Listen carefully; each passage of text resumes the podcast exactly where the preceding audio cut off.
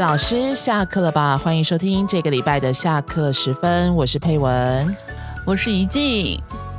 呃，今天我们要谈的是差异化教学哦。其实这个题目是我们两个一直都很不敢碰的题目。对对，但是我们被许愿了。对对，就是有老师写信来问嘛。对，嗯，那对差异化这个东西就是。一直存在，但是我们一直不敢、不想去面对，一直不想去面对。但是，但是因为老师许愿了，所以我们最后还是逼着自己去做了一下功课。对，所以我们打算呢，呃，希望可以用大概两集的时间，也就是这一周跟下一周的时间，把差异化，就是我们所呃收集到的一些资料，还有我们自己的一些想法跟经验，来跟大家做一个简单的分享。嗯，是是。是，那所以今天这一集呢，我们想要处理的情呃的内容，就是包括差异化教学它的一些定义啊、概念啊、理论背景啊，还有我们认为它运用在语言课堂上可能会碰到的困难。对，可能会碰到的困难，一定会碰到的困难。我们讲话总是要委婉保守一点嘛，对不对？对，其实我觉得差异化这种东西呢，我本来自己想的就应该是说我自己的主观。想法是，它其实，在理想跟标准的那个语言课堂里面呢，它不应该存在。但是现实社会中呢，它就一定存在，而且绝对存在。是，所以是是是，就逼着我们要去面对，对吧？对啊，对啊。不过没关系啊，就是因为既来就是进来，呃，这个情况已经是一个，也不是说趋势，但是。的确是存在这样的情况，那我对无可避免的。那我们的呃听众朋友们，其实也都多多多多少少碰到过这样子的情况，或正在遭受差异化的一个 磨难。对，所以我们今天就呃先，其实这两集就跟大家分享一下，也是一个教学相长的一个概念了。对，所以我们就直接切入正题，就是到底差异化教学它是什么？对，就是关于它的定义。对对对，我们就先就是我们所认知的或者我们搜寻到的一些资料吧。对，是那差异化教学呢，其实它就是最早提出来的，应该就是美国的一个高等学校的老师，他叫 Carol Ann Tomlinson，在一九九年提出的。他觉得就是同一个尺寸呢，不能适合全部的人，也就 是这个。听起来很合理啦，对，同一个尺寸不能适适合全部的人。也就是说呢，你不能用一套的教学方式呢，用在每一个学生身上。到底为什么呢？因为每个学生都有个别差异嘛，比如说他的对他的能力啊，他的天赋，他的兴趣，他的经验啊，还有他的学习理解力啊，风格啊，然后他的文化背景，还有他的需求等等哦，讲起来很多，对吧？所以老师必须要根据这些这些呃，就是这些的不同，这些的差异去调整。他的教学内容、他的教学进度，还有他的评量的方式，不然会造成就是呃，比如说，如果学习能力比较低的学生，他可能会有挫折感；那学习能力比较高的学生，他可能又是觉得没有挑战性，嗯是大概是这样。所以，嗯，差异化教学其实其实蛮像针对每一个学生的不同而呃实施不同的教学方式，就像我们孔子提的那种因材施教吧，基本上还是这样。对，嗯，就是。其实简单来讲啦，就是刚刚一静讲的这些东西，其实大家听完以后就觉得哇，好可怕！就是那到底老师 真的？因为因为如果我们扩大来解释好了，就是事实上，即便在你同样一个程度的这个班级当中，学生的差异还是存在。是啊，是啊，是啊。对，因为其实如果大家就是看过那种第二语言习得的书的话，它其中就有一个章节叫做学习者差异。嗯嗯，对。然后那所以呃，差异化教学它。他认为，就是呃，你要根据学生个别的差异跟需求，去弹性的调整这些相关的一些内容啊、进度啊、评量方式怎么样？其实他的最终目的是希望大家都有一个比较怎么说，呃，开心的学习，对，或者是说每个人都有一个公平的机获得这个学习的机会。嗯，对对对，这是理想啦，对，当然是理想，但 是没错啦。但是，对我我要我要说的就是，其实你说差异化，它的差异化到底差在哪里？这个是这个是我现在想到的问题。因为因为你刚刚提到，就是说我们如果是在带一个一个呃初级班好了，他可能学过一个学期，我再来带这一班的学生。如果是在华语教学里面或者在语言教学里面，这个比如说 A one 的学生好了，如果我有二十个学生，他本身里面已嗯经有一些差异了。是是是，对。啊，这个我们本来平常就已经在面对了，对吧？我觉得应该要回归到就是差异化，它原来提出就是原始提出者他的一个背景。我觉得每一个每一个理论的提出者，他的他之所以会提出这个理论，他都有他的背景存在。是，就像刚才呃你提到，就是差异化，它事实上是一个高等学校的老师，嗯嗯嗯，然后他针对就是呃高等学校学生学习的一些问题或者是困难，是或者是一些不公平的情况，来提出所谓的差异化教学。对对对，所以我不知道，对大家呃听完这个之后有没有 get 到那个重点？这是一个高等学校，意思是什么？它是一个呃知识型的教育。对，没错。嗯，所以大家就是希望把这些啊，好像嗯，应该是说，它其实是对教育的一些理想，希望提供就学习的学习公平的机会，让每一个学生都有成功呃在学呃学习上获得那种成就感的机会。但是对这些呃，他的他的他的学习背景能不能扩及到就是语言教学的这个部分呢？对，这个我们可能在我们后面一点谈。是是然后，但是如果从先了解，就是呃，差异化教学它之所以被提出，它的背景是在于这是一个呃，怎么说？以台湾的情况来讲，这是一个义务教育。对，那这个义务教育的情况当中，那老师如果对这些学生都采用一种所谓齐头式的平等这样的方式去教学，嗯嗯的确对呃不同的学生来讲，一定会获得不一样的一个成效。是那事实上，这并不是一个真正的公平，因此这个老师才提出了所谓的差异化教学。对，所以是可是着重在那个嗯学习的公平上面嘛？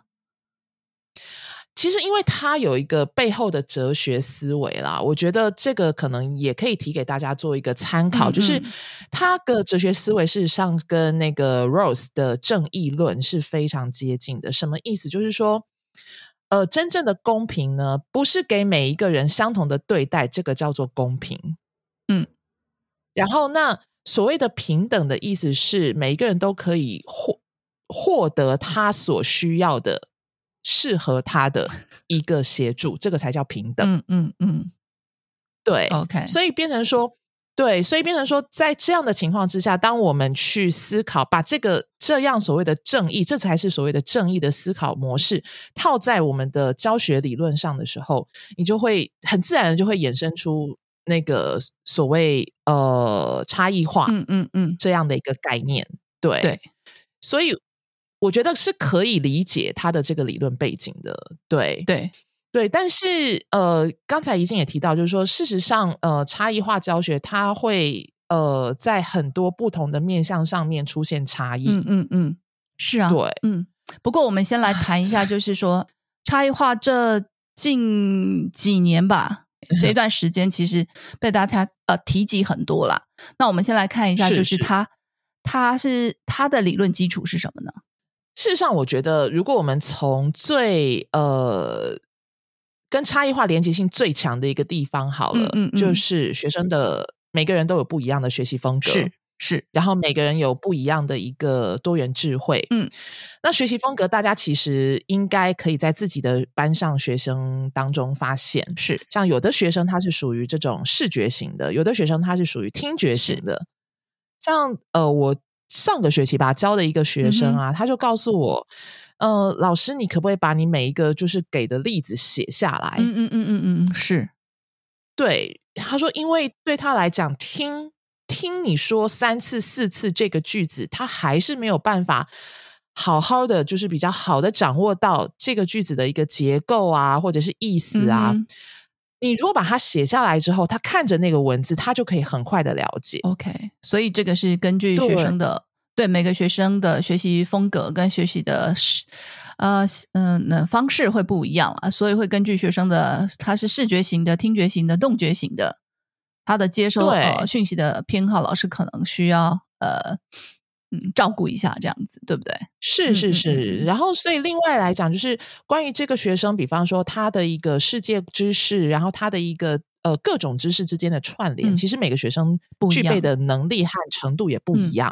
对，所以这是最外显的，就是你可以看到学生在差异上面的一个情况。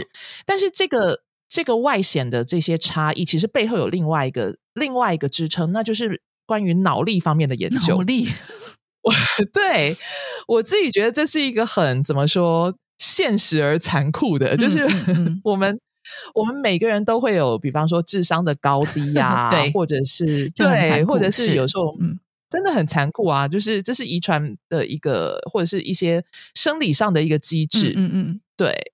所以，我们有时候会说，哎，这个学生很有学习的天分，或者是说他可以很快的去理解这些东西。那这个当然也会有差异，嗯，对。然后，那呃，如果有这种所谓的内在的差异跟外在的差异。共同出现的时候，老师就必须要有一个概念，就是我们如何去真正的了解。就比方说，对一个呃没有那么聪明，然后他的呃相关学习风格或是知呃多元智慧没有那么高的学生，我怎么去真实的评量到他进步到我认为应该有的程度了？所以你这样讲的话，是不是？嗯，是不是也应该要根据学生的这种他的天赋啊，他的能力？去设定他应该达到的学习目标呢？没错，事实上差异化有一个很 对我知道，大家听到可能就已经啊，这个钱真难赚啊！真的，一般一般四十个学生，我到底要给他差异到几个呢？对，但是但是，因为他如果我们现在就先撇开那个实际操作面来讲的话啦，就是。事实上，他会认为就是你的这些真实性的评量，而不是我，比方说，我就是出同样一份纸本考卷去考所有的学生。是，然后那你因为你假设来讲哈，如果这个学生他是一个比方说动觉学习的这种学生，好了，你让他去做纸笔的测验，他表现成效可能会，嗯，是，就是成效他可能是看不出来的。对，但是如果你让他去完成一个手作，嗯，操作的一个测验是。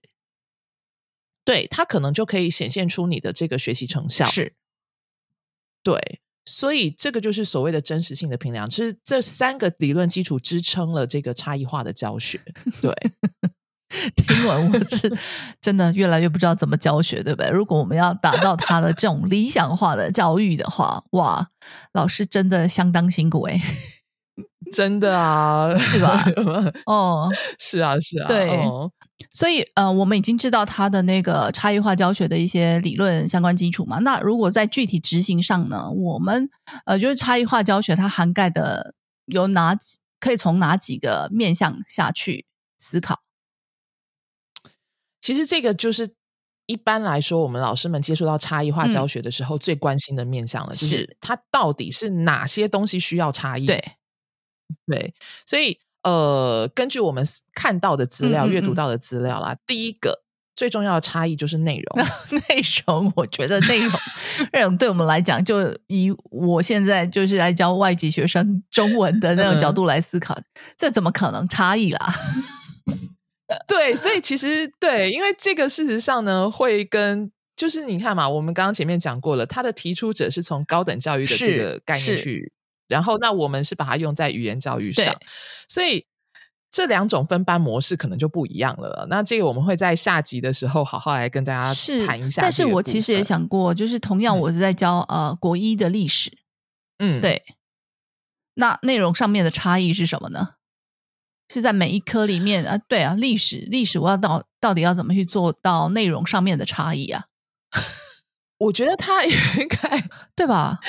就是，可是如果你既然做差异下去之后，对不起，我我现在就满脑子的问号，很激动。对，因为我 做出差异的话，根据学生的那种理解力呀，或或是他的他可以吸收的那个负担来说的话，我如果给对呃，比如说 A A 组的学生这些内容，然后给 B 组的学生再多一点内容，给 C 组的学生再是完整的内容的话。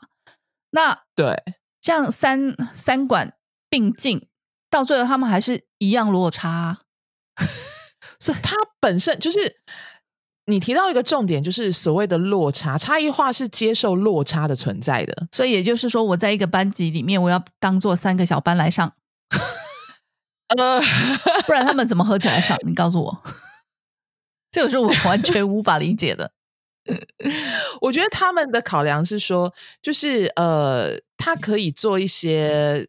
呃，这个其实跟他们差异化的那个教学面向后面有一个，就是他在过程跟那个产出上面的差异，嗯嗯，是有关系的。因为根据我们看到的资料，就是他们认为，呃，差异化当然它是允许落差的存在，因为它本身的出发点就是就是差异嘛，嗯。所以那你要想到，就是如果今天我把我有一个呃学生是比较落后的，然后我要他，我如果我最后的终点还是设定在没有差异的话，那对于落后的学生来讲，他是非常非常吃力的，因为他要跟上。对对，然后所以换言之，就是不管你用什么样的教法，他都允许最后的落差存在。嗯，也就是你平阳的那个部分，对吧？对，所以它的平量的部分可能会出现呃所谓的差异化，也就是我们所谓的这种就是产品产出的部分的差异。所以假设来讲，我今天要教呃。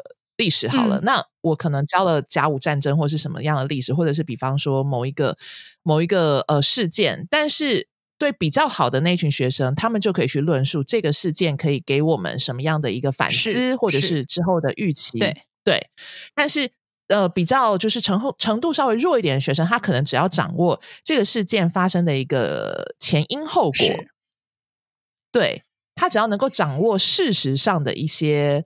呃，表征对，然后能够去陈述这个表征就够了，对，就够了。所以回到就是你说，呃，那是不是在一个班里面上三个小班？是啊，就是对差异化具体来说，它是。老实说，我我觉得最直接的，它就是是啊，因为如果你你在一班里面有 A、B、C 呃不同程度的学生，好了，你刚刚说他可以去论述。呃，这个战争它带来的一些影响跟它的后续，对不对？那他在讲这些的时候，A、B 他一定是听不懂的，啊，对不对？对，理论上来讲是这样。是我们的想象当中，对，因为你到最后他的那个目标，它其实是不不一致的嘛。根据他们的他们的天赋，就是他们的理解力、他们的能力去设定的嘛。所以，C 的那个学生的 C 组的那个学生的话，他是。对，他是吸收最多的嘛，所以他的产出相对的，以 A 跟 B 组的学生来说，还是没有办法理解的嘛。所以当 C 组的学生他在产出，他在呃呈现他所老师给予他的任务或者是他的学习成效的时候，A、B 学生他是没有办法呃参与的，懂我的意思？对啊，对啊，所以其实这个就回到我们今天这一集最后要谈到的那个，就是在教学上我们觉得可能会碰到的一个困难点是。就是变成说，呃，如果我今天分了 A、B、C 三组，对，然后 C 组的学生是程度最好的，是。那假设我是用同质性的方式来分组，对，对，那这个时候 C 组的学生在产出一些东西的时候，A、B 组事实上是可能是听不懂的，没错，是啊，对。然后那 A 组在产出的时候，B 呃 C 组可能会觉得有点无聊，没错，对。所以我觉得他们就是呃。这些提出差异化的老师们，其实也很企图想要去处理这个部分，所以他们有可能的情况就是，嗯，比方说混合程度的分组，对对，然后让比方说 C 组的同学，就第一个概念是混合程度的分组，让 C 组的同学，就原来属于 C 组的同学去协助那些 A、B 组的同学处理 A、B 组需要的一个任务，是因为他们认为，就是你在协助的过程当中，你自己本身也可以获得一些成长，这是第一个。对他就是用 C 组的学生呢，他是去教 A、B 学生的那个过程的方式呢，去获得他的内化跟强化了。对，没错，就是这是他们处理这个困难点的一个手段，就是第一个手段。然后第二个的概念是说，因为对他们来讲，就是最终最终的差异本来就是存在的。然后呃，所以他们对 A、B、C 组三组所需要获得的成长预设也不同。是。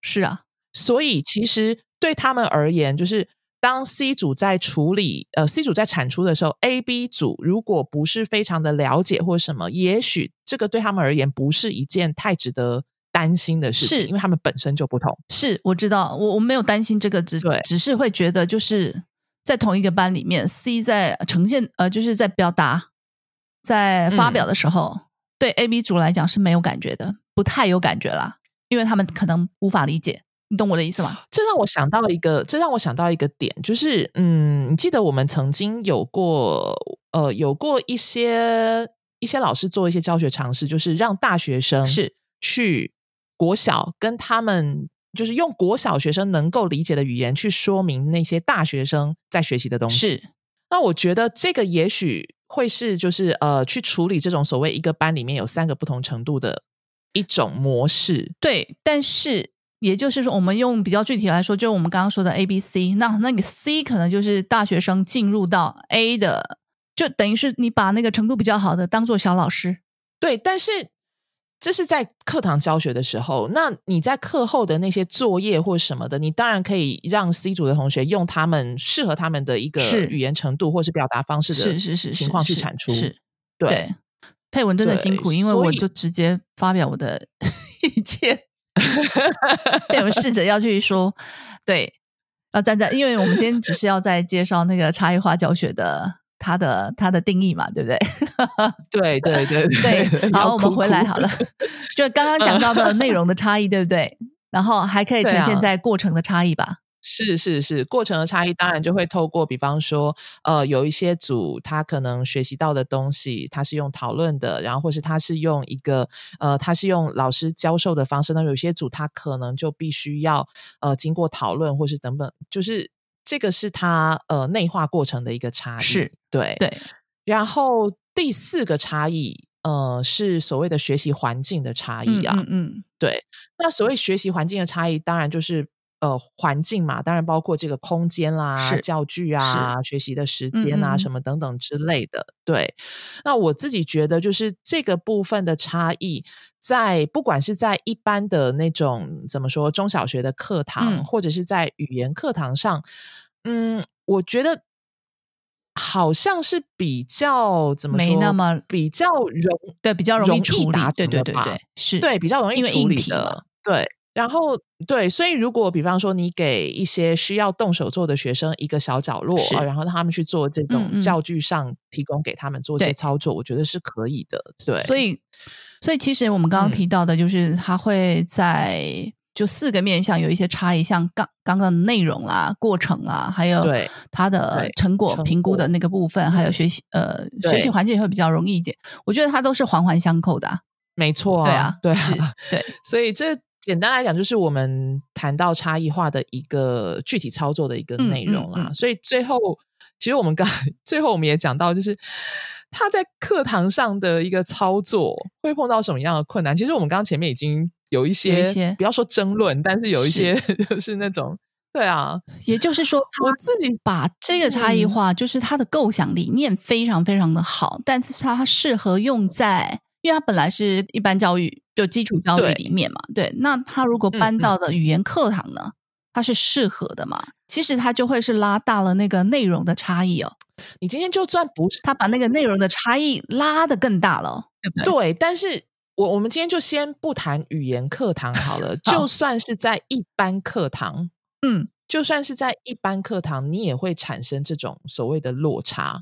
是是是，就就像我刚刚说的，就是如果我带呃初级班的学生，一般二十个学生的话，你你当然也看到那种程度比较好的学生跟程度比较差的学生，嗯，对，那老师也必须要去处理这个东西啊。所以其实我们如果做一个，就是如果。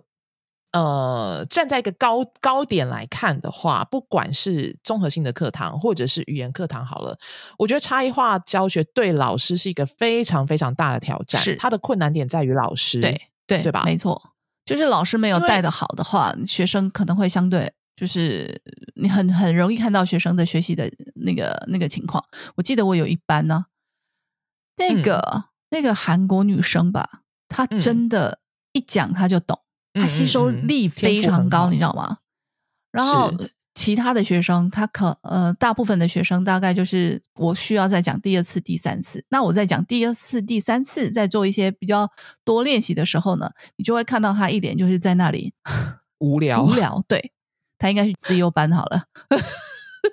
对啊，所以然后对老师来讲，我们常常都会觉得啊，完就是完蛋了，我的学生开始呃无聊，那是不是我准备的东西嗯对他来讲太简单或怎么样？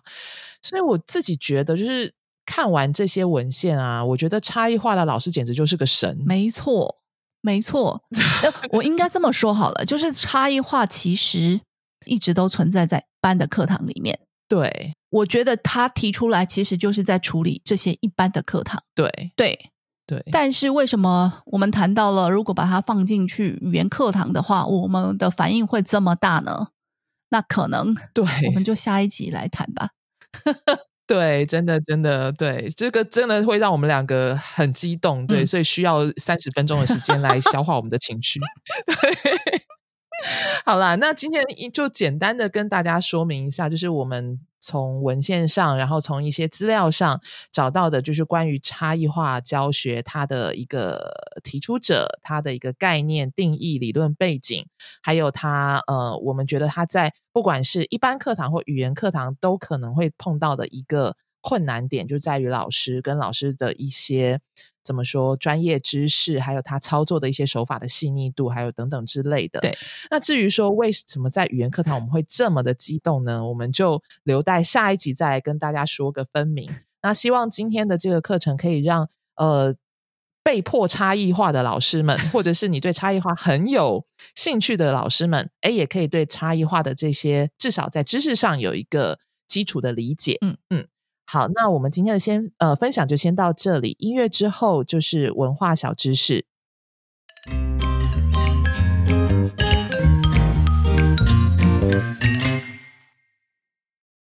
各位听众朋友们，大家好，又到了文化小知识的时间了。当代中文课程第二册中有一课的主题是倒垃圾，我们班刚好呢最近就上到了这里。教材内容包括了垃圾分类和资源回收，当然也有台湾的倒垃圾文化。在上课讨论的过程中呢，有一些很有意思的文化小知识想跟大家分享。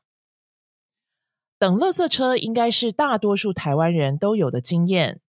诚如课文所说，一般来说，垃圾车只在一定的时间、一定的地点来收垃圾。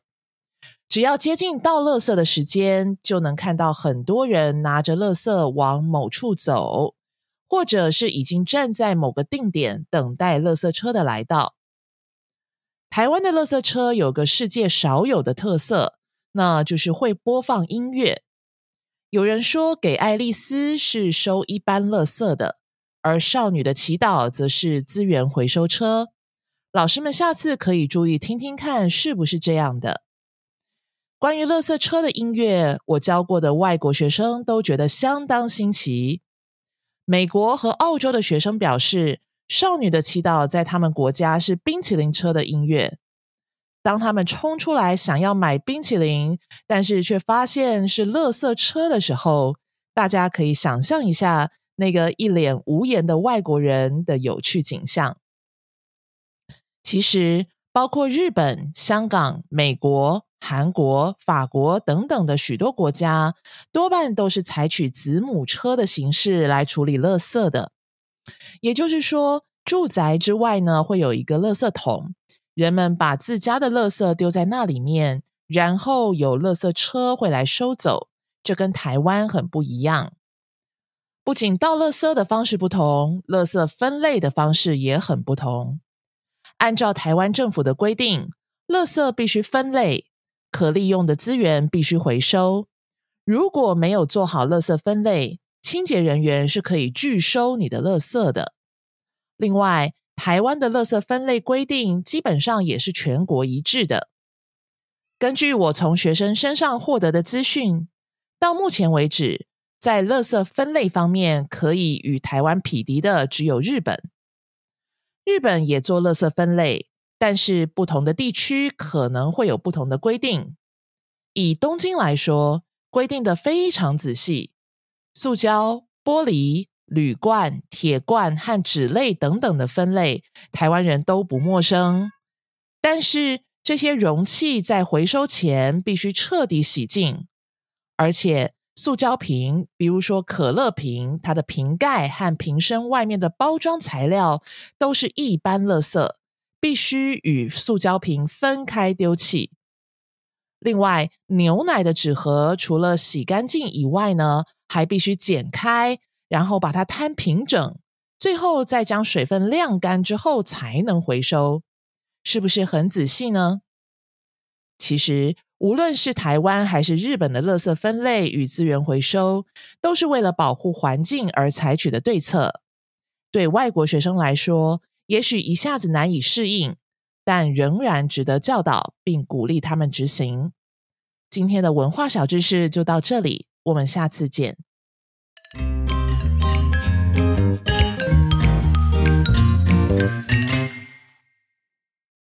节目又到了尾声了，希望今天分享的内容让老师们对于差异化教学有更多的认识与了解。如果对当中内容或我们的节目有任何意见或回馈的话，也欢迎到我们官网的联络我们留言，跟我们分享。以下是工商时间：二零二三年第一季三场讲座已经来到了第三场三月的讲座，谈的是初级语法教学的主题。三月十八号，也就是台湾时间本周六上午十点。由美国加州圣地亚哥大学陈佩佳老师介绍并展示初级语法教学到底能有多好玩的设计策略，让学生在欢乐的气氛中不知不觉学习语法，呃，进一步应用在沟通与阅读上哦。想吸收当中的技巧，赶快来哦！另外，线上课程部分呢，目前有一门成班课，一门后班课。承班课呢是初级提问的设计技巧与运用线上九班，上课时间是礼拜三上午十点半到十二点，三月二十二号开始上课。那后班课呢是初级语法教学设计后课九班，上课时间是礼拜三上午八点半到十点，最快三月二十二号开始上课。有兴趣的话，欢迎到说吧官网 sblc.tw 参阅报名。那么，我们今天的节目就到这里，感谢您的收听，下周再见。